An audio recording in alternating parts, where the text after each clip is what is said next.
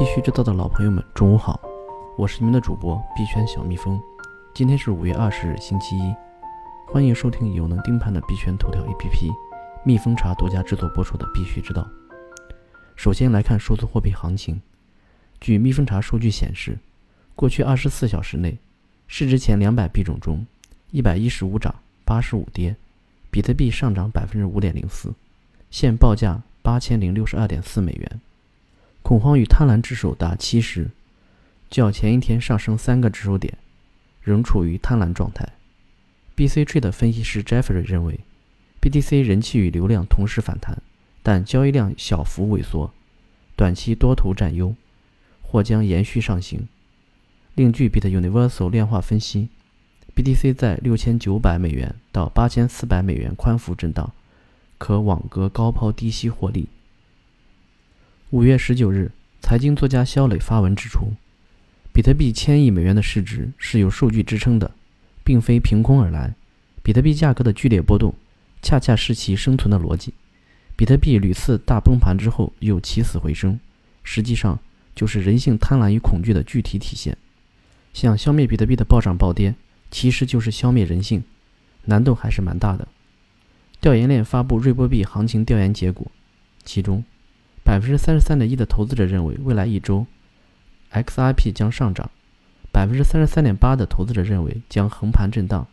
在对 XRP 的短期操作策略上，百分之三十七点三的投资者将减至清仓。较上半月上升百分之五点五。加密货币交易员 Blues 近期在推特上发起投票，询问在山寨币季时，你会看涨或买入哪个加密货币？在以太坊、瑞波币、比特现金和其他这四个选项中，以太坊票数最高，位居其后的是瑞波币，其他和比特现金。来看数字货币要闻，谷歌趋势数据显示。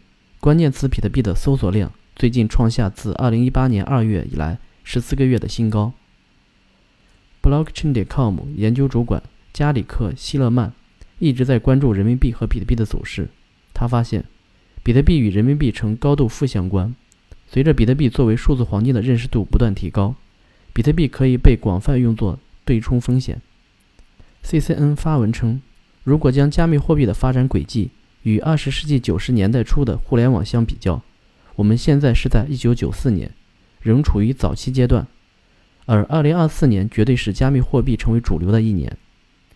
比特币市场杂志最近在一份报告显示，目前加密货币市场有三千二百万比特币钱包，超过一半的钱包处于长期投资和投机。到二零二四年，这一数字预计增长百分之五百二十五。专家预测，比特币用户的指数从今年的三千二百万增加至五年后的两亿。除了投资和投机之外，消费者还会欢迎比特币作为价值和数字货币的安全存储。五月十七日，英国央行首席经济学家在大学进行演讲时与学生互动表示，比特币正在取代现金。美国加密货币交易平台 GEMINE 的创始人。最近发推表示，比特币市值约为一千四百亿美元，黄金的市值约为七万亿。比特币是黄金二点零，它能与黄金相匹敌，甚至击败黄金。不过，美国全球投资者公司 CEO 认为，比特币将迅速复苏，但其无法取代黄金。富达进行了一项四百多家美国机构投资者参与的调查，调查显示。机构对数字货币的兴趣呈上升趋势，大约四分之一的机构投资者已直接接触加密，他们中的大多数在过去三年进入市场。另一方面，尚未持有加密资产的投资机构百分之四十表示，他们愿意在未来五年内接触数字资产。摩根西联合创始人发推特建议美国用户买入 BTC 作为退休储蓄。随着数字货币价值的愈加明朗。市场也出现了更加成熟的迹象。去年的区块链共识大会是在比特币达到近两万美元后四个月举行的，当时产生了一大批比特币百万富翁，他们开着豪华轿车参与超顶级的社交聚会。尽管比特币最近有所反弹，但今年的共识大会是在纽约一家酒店举行，其特点是财富的炫耀较少，情感更加冷静。这种转变在一定程度上反映了比特币剧烈的价格波动，也在区块链技术向更现实、更不时髦的应用发展的标志。当被问及未来比特币是否会提供一种开放的、无国界的、抵制审查的身份认同形式时，比特币安全专家表示：“无边界审查制度的身份是危险的，涉及重要的道德因素。”ODC 交易平台 KOI Trade 高管称。有法币支撑的稳定币，在法律上是一种复古，而不是革新。这样的稳定币只是法币的一种特定电子表达方式，和储值卡、八达通、旅行支票等预充值工具没有区别。陈伟星在微博称，EOS 和 VDS 属于诈骗项目，利用骗局圈钱。他认为，百万 TPS、下一代操作系统等欺诈性宣传。募集资金的不透明，边 ICO 边拉盘的操控，不负责任的英文协议等，给整个币圈树立了成功币圈的坏榜样。奥斯卡获奖纪录片制片人联合成立制作公司 Icebreaker，计划通过 STO 筹集资金。来看交易所方面消息，随着行情的好转，日本加密货币交易所 Coincheck 在近两个月的注册数大幅提升。BitHub 本周加密交易的新注册数量也大幅上升。加密货币分析师称，比特币的迅速复苏似乎引起了散户投资者的兴趣。日本加密货币交易所 ZAIF 官方宣布，将于五月二十日重启 MONA 的存提服务。自二零一八年九月被盗事件发生后，该交易所 MONA 存提服务一直处于关停状态。行业方面。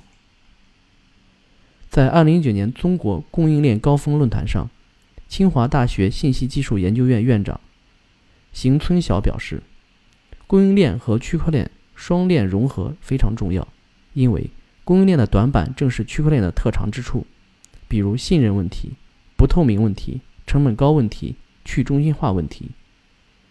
调研链调研结果显示，超七成投资者认为我国区块链技术处于国际领先水平。人民网研究院研究员刘洋在二零一八年《媒体新技术发展与应用综述》一文中表示，二零一八年媒体新技术新应用不断拓展，区块链技术脱离代币的单一想象，正在成为国内外新媒体内容监管的重要手段。全球政策方面，在二零一九年全球区块链杭州高峰论坛上。北京大学光华管理学院金融系主任教授刘小磊表示，很多的创新都在跟监管的博弈中产生的，因而监管沙盒是值得推荐的制度。监管沙盒的概念由英国政府提出，指的是提供一个安全空间给金融科技企业测试其创新的金融产品、服务、商业模式和营销方式，而不用在相关活动碰到问题时立即受到监管规则的约束。安全方面，EOS 纽约节点发推文称，需要警惕来自 B1 账户的交易骗局。Behind MLM 发布报告认为，Cloud Token 是一种欺诈性证券投资计划。Cloud Token 既没有在澳大利亚开展实体业务，也没有将澳大利亚作为其收入来源，但却在澳大利亚证券和投资委员会注册，吸引投资者。好了。今天的节目就到此结束，感谢大家收听，我们明天同一时间再见。